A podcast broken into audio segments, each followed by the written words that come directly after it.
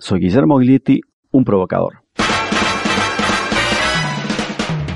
Hay una institución del mercado de trabajo que me gusta mucho y es el régimen de indemnización por despido. Este régimen le pone un costo al despido y así estabiliza un poco el empleo. Defiende al trabajador porque el empleador especula que le conviene más aguantar un bajón circunstancial de ventas que despedir al trabajador a la primera. Pero hay otra institución del mercado de trabajo que no me gusta nada y es el régimen de indemnización por despido. Sí.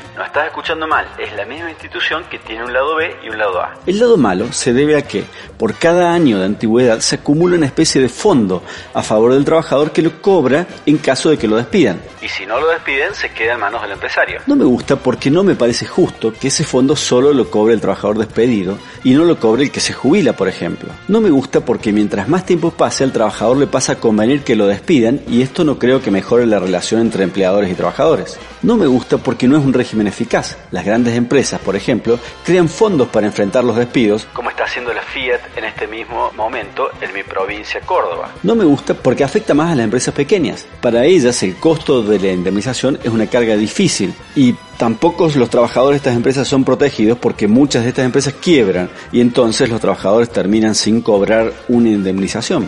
Si a un matrimonio, por ejemplo, le pusiéramos la misma regla, haciendo que el cónyuge que gana más aporte al fondo por cada año que sobrevive el matrimonio, mientras que el que gana menos pueda cobrarlo si pide el divorcio antes de que la muerte lo separe. Pues ¿qué creen pasará con ese matrimonio? A medida que pasen los años, crezca el fondo y el amor juvenil decaiga, como es normal, pues el que puso la plata empezará a temer la pérdida del fondo y se sentirá forzado a seguir con el matrimonio, mientras que el que no puso la plata se tentará mucho con la idea del divorcio y lo peor de todo es que el matrimonio sin duda va a ser peor. En fin, este régimen tiene, como todo dilema, parte de solución y parte del problema. Yo creo que debemos discutir el sistema a fondo y conozco alternativas que podrían mejorar la situación de los trabajadores y de los empresarios, pero en todas ellas debemos evitar que los únicos que engorden sean los abogados.